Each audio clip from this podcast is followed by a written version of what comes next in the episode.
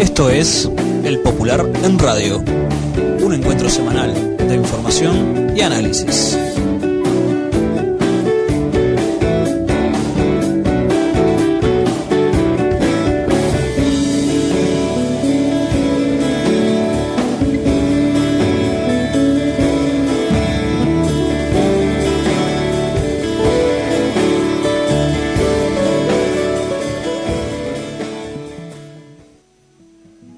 Buenos días a todas y todos. Esta es una nueva edición del Popular en Radio, un espacio de comunicación con los comunistas, los frente amplistas, los militantes sindicales y sociales y con todos los hombres y mujeres interesados en la política y en profundizar el proceso de cambios en nuestro país.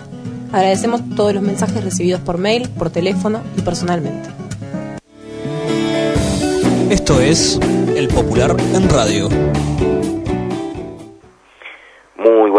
Como todos los martes y los viernes a las 12 estamos aquí en CX30 compartiendo con ustedes el Popular en Radio.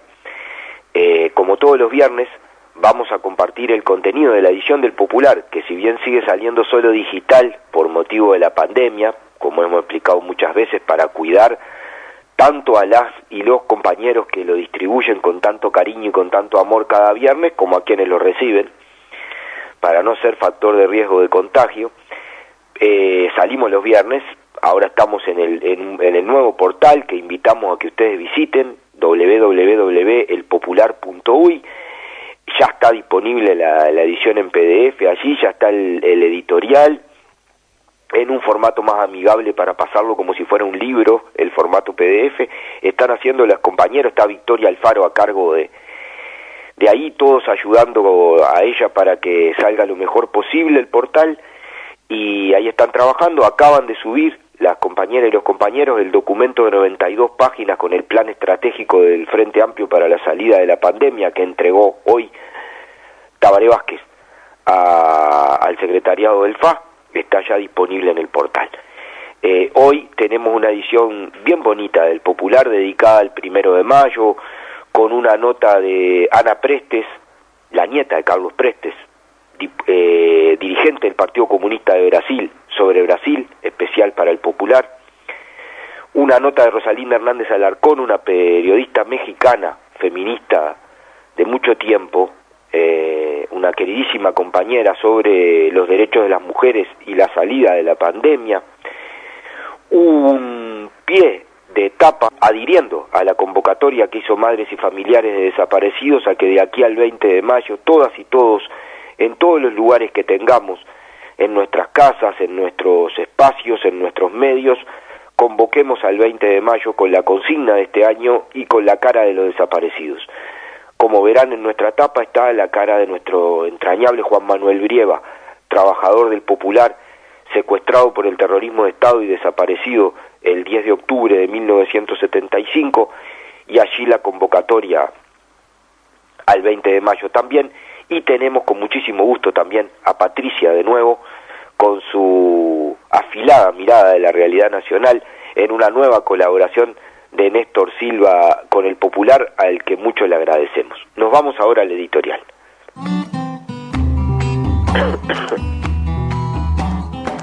Editorial. La opinión del Popular. El editorial de esta edición 502 se titula El primero de mayo tiene quien lo defienda. El primero de mayo fue una formidable demostración popular. Más de 130.000 personas participaron de las 24 caravanas en todo el país y decenas de miles más la saludaron desde las veredas, las esquinas y los balcones. Una vez más, las y los trabajadores y el pueblo uruguayo todo demostraron que el primero de mayo no se toca y se respeta, porque tienes quienes los defiendan. El presidente Luis Lacalle Pou y su gabinete, la coalición de derecha que gobierna, las cámaras empresariales y la inmensa mayoría de los medios subestimaron al primero de mayo, al PCNT y al pueblo uruguayo. En un acto de soberbia y ajenidad con la fecha y su significado, y con el papel de las y los trabajadores y su central única en la democracia uruguaya, la calle Pou negó la cadena nacional para conmemorar el Día Internacional de los Trabajadores. Expresó su decisión de mantener al Uruguay en el mundo virtual construido a partir del abuso de las supuestas conferencias de prensa, en realidad cadenas nacionales, realizadas durante más de 40 días ininterrumpidos, con la excusa de la pandemia, pero utilizadas para machacar su discurso omnipresente y con vocación de único. Acunado por las encuestas, confiado en que las limitaciones de la pandemia impone a la organización y la movilización popular iban a seguir permitiéndole una ofensiva en todas las áreas, con la ley de urgente consideración, la ley de medios, el tarifazo, el impuestazo, sin costos políticos, sin disputa política seria. Se equivocó. En su fiebre restauradora, impuesta a marchas forzadas y con grandes dosis de soberbia y autoritarismo, subestimó el peso de una historia que desconoce, que rechaza, que le es ajena. Pensó que 139 años de conmemoración de un día entrañablemente querido por una parte muy importante de la ciudadanía se podían borrar con un tuit. Apostó a que la feroz campaña de desprestigio, de acoso calumnioso en las redes, de encuestas manipuladas e interesadas, le aseguraban un movimiento sindical aislado, desmovilizado, perplejo y sin respaldo popular. Se equivocó. El desafío de este primero de mayo era mayúsculo para el PCNT. Tenía que honrar una fecha de enorme peso simbólico, responder a una ofensiva de las patronales con viento en la camiseta, porque su expresión política recuperó el timón del Estado. Zafar de una campaña cuyo objetivo obvio es el aislamiento del movimiento sindical, encontrar formas inéditas de organización y movilización que se adecuaran a una situación también inédita, la pandemia y sus impactos. Y además, que la gente se sintiera convocada por esas formas y respondiera. Y lo logró. Vaya si lo logró. El PCNT estuvo rodeado de todo el movimiento popular, de las organizaciones históricas y de las nuevas, de amplios sectores de la cultura y de miles y miles que expresaron de mil maneras su rebeldía y su decisión de luchar. Marcelo Audala, secretario general del PCNT, definió este primero de mayo como un acierto táctico de la firmeza estratégica. Tiene razón. Y lo fue por varias cosas. En primer lugar, la consigna, colocar que lo verdaderamente urgente es la solidaridad y no los negocios, fue un acierto. En segundo lugar, la reivindicación de la historia, romper con el presente perpetuo refundacional de la derecha y la restauración conservadora. En tercer lugar, por el contenido y la amplitud de la plataforma. Más de 30 organizaciones sociales conforman la Intersocial, pero sus 11 propuestas para enfrentar los impactos sanitarios, económicos y sociales de la pandemia tienen puntos de contacto con las posiciones asumidas por el Sindicato Médico del Uruguay, el Instituto de Economía de la UDELAR y otros sectores de la academia. En cuarto lugar, porque esta plataforma tiene propuestas a los, tiene respuestas a los problemas urgentes que ya se están manifestando en la realidad el impacto de 160.000 personas en el seguro de paro, que a pesar de estar amparadas en un derecho conquistado y ampliado en estos 15 años, además de la incertidumbre sobre su futuro, viven en el presente una disminución de sus ingresos de al menos un 40%. De los aumentos de las tarifas públicas que rigen desde el primero de abril, UTE 10.5, OCE 10.7 y Antel 9.78 del aumento del IVA vigente desde el primero de mayo para los gastos con tarjeta de débito, el aumento indiscriminado de precio de los artículos de primera necesidad y los que son imprescindibles para los cuidados sanitarios, constatado por el incremento de la inflación y en particular del precio de los alimentos, que explica por sí solo la mitad de esa tendencia, el aumento del dólar, la compleja situación de las y los trabajadores que en la informalidad no tienen la cobertura del seguro de paro. Todo ello ha llevado a que, según un estudio del Instituto de Economía del Audelar, más de 100.000 personas cayeran bajo la línea de pobreza en este mes. Las medidas del gobierno solo pudieron disminuir en un 20% esa situación. Son absolutamente insuficientes. Se necesita la renta básica transitoria que plantea el PCNT, se necesita el control de precios, se necesita frenar los cortes de luz, agua y telecomunicaciones, se necesita detener los lanzamientos de casas y pensiones.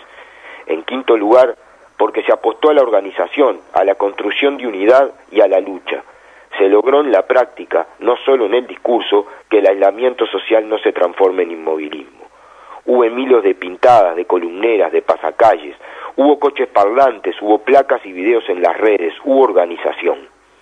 Por eso, el primero de mayo fue un punto de inflexión, un cambio en calidad de la situación política, y lo provocó el protagonismo popular organizado. Por eso valen tanto los miles de autos, motos, bicicletas, embanderados, y los miles de puños cerrados saludando desde la vereda, las esquinas y los balcones, y los miles de aplausos de la noche. Por eso vale tanto la emoción que vivimos miles. La clase obrera organizó, mostró una, la clase obrera organizada mostró una vez más su peso en la realidad nacional, el valor de su unidad, la enorme potencia política de su capacidad de convocatoria. La frustración e indignación se sintetizó en rebeldía colectiva y organizada de miles, y cuando ello ocurre, nada queda igual. Quisieron el mismo día atacar a la movilización con un odio que muestra hasta dónde los sectores del poder y sus operadores se sintieron desafiados. Ahora lo quieren hacer olvidar rápidamente, hacer como que no pasó. Pero sí pasó. Las y los trabajadores y el pueblo uruguayo realizaron un histórico primero de mayo. Cuando se escriba la historia de este 2020 tan atípico, habrá que poner con mayúsculas, primero de mayo, el día que empezamos a cambiar la pisada. Mientras tanto, atesoremos en nuestro corazón los puños en alto, los rostros conmovidos de hombres y mujeres de nuestro pueblo al paso de las caravanas. Con este día, que es parte central de nuestro ser social, de nuestra identidad individual y colectiva, guardemos en el rincón de las cosas más queridas el grito desafiante y feliz de miles de gargantas. Viva el primero de mayo. Esto es El Popular en Radio.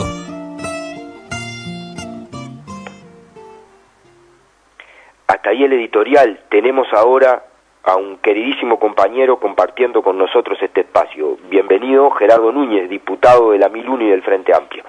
¿Qué tal, Gabriel? ¿Cómo estás? Bien, acá terminando de compartir el editorial y compartiendo las novedades del portal y las cosas del popular.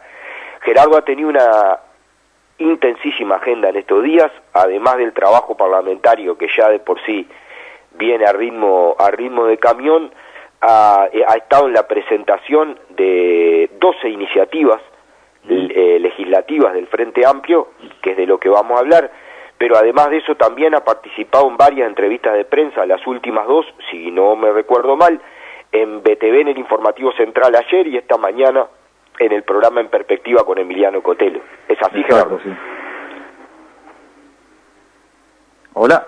¿Es así, Gerardo? Sí, sí, fue así, Gabriel. Este, quería antes que nada aprovechar para, para saludar y felicitarte a vos, Gabriel, y a, y a Victoria y a todos los compañeros que están trabajando en el, en el Popular y sobre todo por lo que fue el lanzamiento de, del portal web, del semanario, que creo que es un aporte sustancial en estos momentos en, en que, bueno, a veces se, se intentan coartar las voces, se intenta eh, que la visión de los sectores de los trabajadores, de las trabajadoras, del movimiento popular esté ausente, bueno, contar con una voz amplia, eh, alternativa, creo que es sin lugar a dudas un aporte democrático sustancial.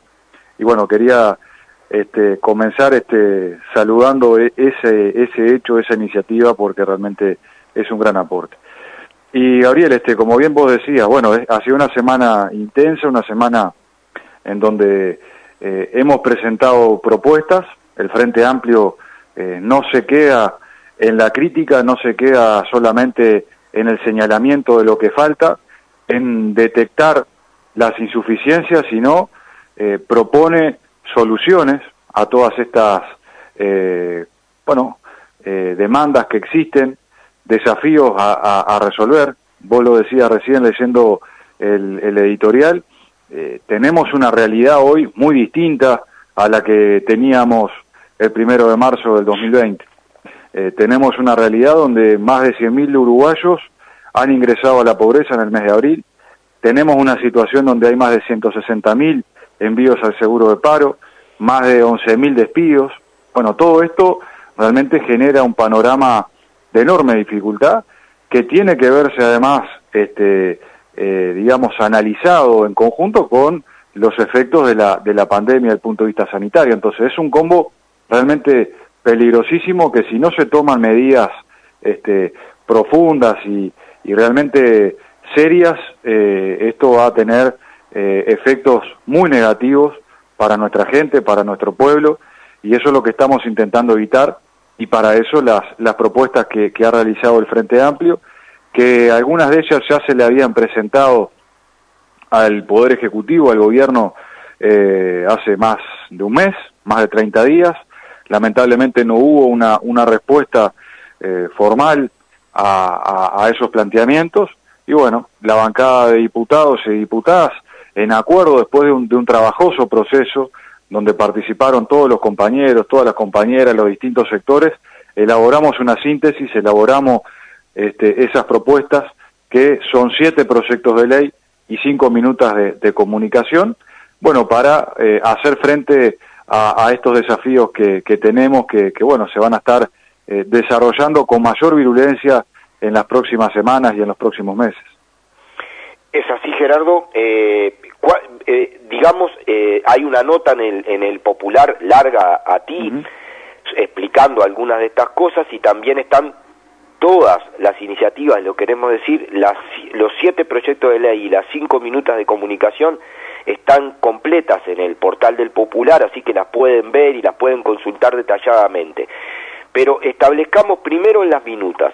Digo en las minutas porque las minutas tienen que ver con que son eh, aspectos de la realidad en las que el Poder Ejecutivo tiene iniciativa privativa para proyectos de ley, no lo puede hacer el Parlamento allí, por ejemplo, está planteado el tema de la renta, de la renta para universal, ¿verdad? ¿Cómo, que, en qué, eh, ¿Cuáles son las características de esta renta y cuáles son las otras dos o tres minutas más importantes? Bien, bueno, como bien vos decías, Gabriel, creo que esta es, dentro de todos los proyectos de ley y de las minutas, la, más importante, porque plantea un, un ingreso directo y es lo que ha demostrado en los últimos tiempos, en todo el periodo de gobierno del Frente Amplio, que es lo que termina resolviendo este, los aspectos de la pobreza, los aspectos, digamos, de, mayor este, marginalidad, o sea, es una respuesta concreta y contundente, porque, bueno, la gente que hoy no tiene ingresos, que los ha perdido, que ha tenido dificultades desde el punto de vista de,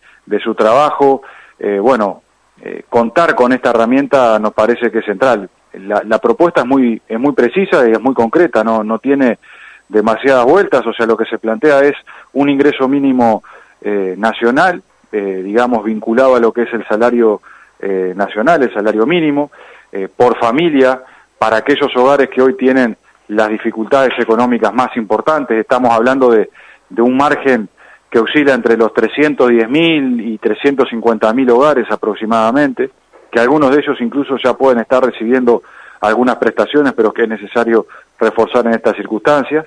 Entonces, esa propuesta tiene una, tiene digamos un, costo que oscila aproximadamente en los 120 millones de dólares como máximo por mes, este, no es una cifra disparatada, se puede perfectamente sostener y solventar y asegura, digamos, tomar medidas adelantándonos a los efectos de la pobreza posteriormente. O sea, cualquiera sabe que digamos, atacar la pobreza una vez que está instalada, este, tomar medidas es mucho más caro en términos de recursos, sin contar todo el costado social, el costado, eh, digamos, en la dimensión de la, de la vida de las personas, que, bueno, asumir justamente preventivamente acciones este, contracíclicas, acciones que vayan en el, en el sentido contrario a lo que marca la tendencia, ¿no? Que es que si no se toman medidas, bueno, van a haber lamentablemente más uruguayos y más uruguayas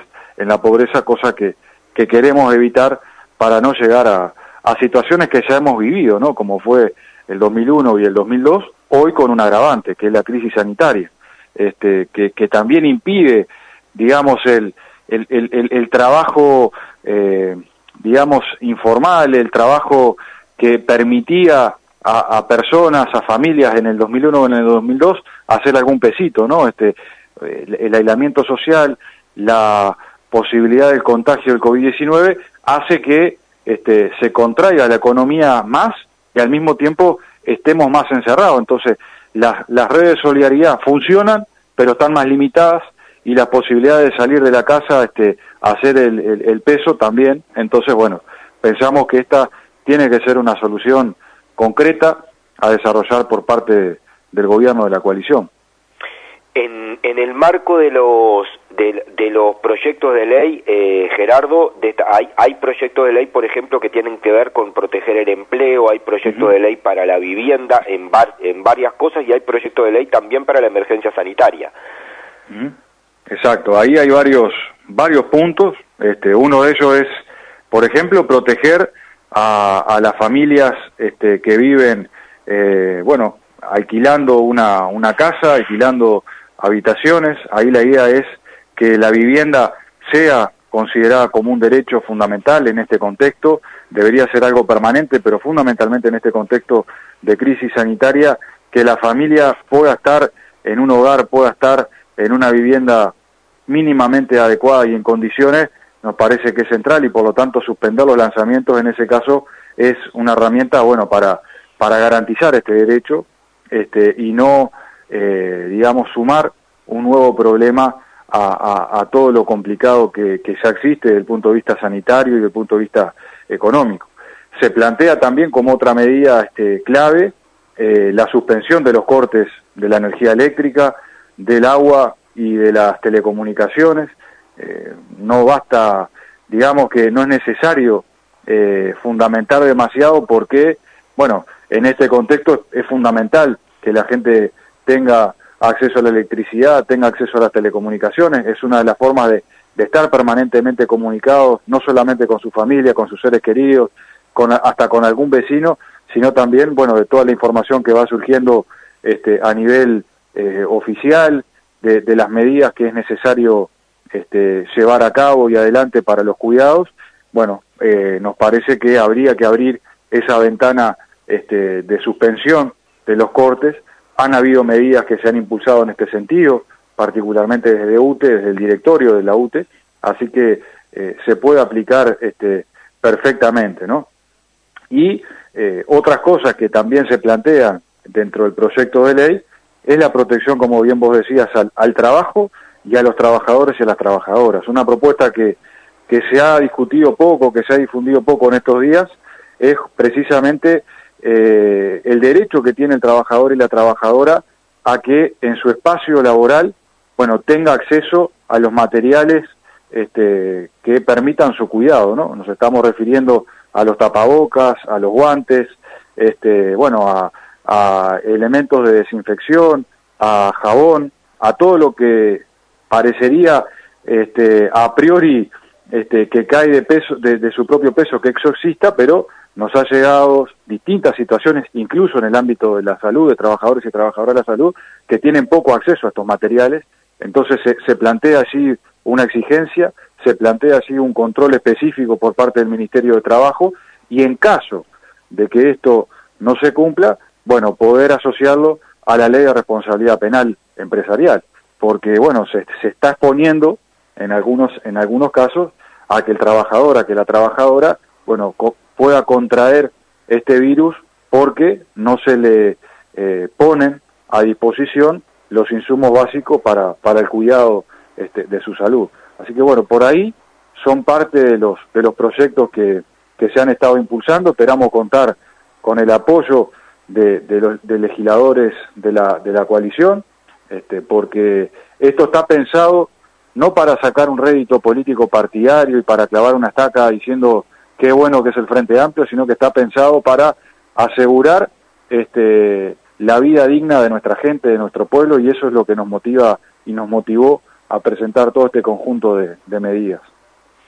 Gerardo, eh, esto tiene que ver, entre otras cosas, con un esfuerzo político muy grande del Frente Amplio en estos días. Hablábamos del primero de mayo y de la erupción de la, de la gente protagonista, empezando a cambiar el rumbo de las cosas sin ningún lugar a dudas pero el Frente saca de su mesa política un documento político muy claro, con, muy, con definiciones muy claras y la necesidad de reiterar el diálogo, pero apostar a la unidad para combatir medidas que califica antipopulares.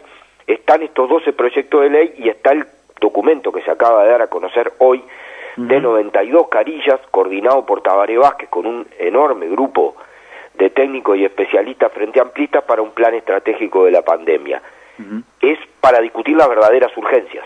Exacto, ese es el centro, ese es el aporte que tiene que hacer el Frente Amplio.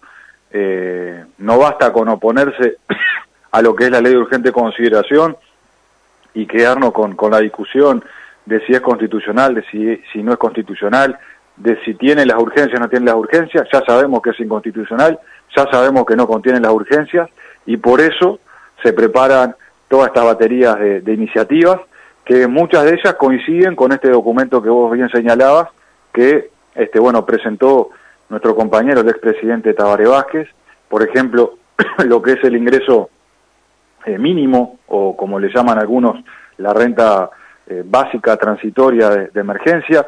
Eh, hay varias cosas así este, depositadas.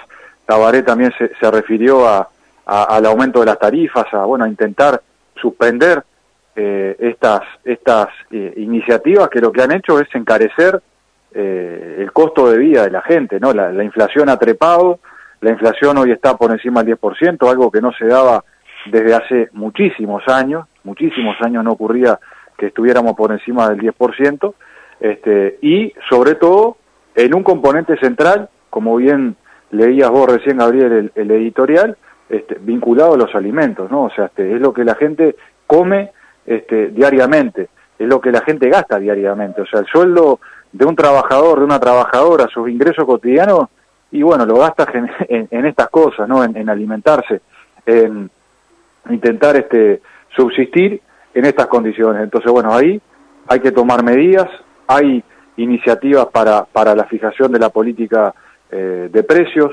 fundamentalmente los insumos de carácter sanitario. Hay una propuesta también para que eh, el test y la vacuna de la gripe sean gratuitos, porque como todas las veces pasa, eh, estamos hablando de salud y esto debe ser un derecho, un derecho y una mercancía, pero sabemos que hay algunas instituciones que a pesar de que se ha dicho que no se puede cobrar el test, están cobrando tickets, este, sobre todo en este, los procedimientos que se hacen a domicilio, y esto, bueno, genera una enorme dificultad, porque hay gente que no puede pagar ese test, y por otro lado, expone a esa persona que tal vez tenga síntomas de COVID-19 a que tenga que, bueno, trasladarse hacia este, su institución de, de, atención en, en, salud para poder realizarse esa, ese diagnóstico. Entonces, bueno, hay un conjunto de medidas que, que ojalá tengan un correlato este, concreto y sean este, asumidas por, por el conjunto, en este caso de los legisladores, o también otras por, por parte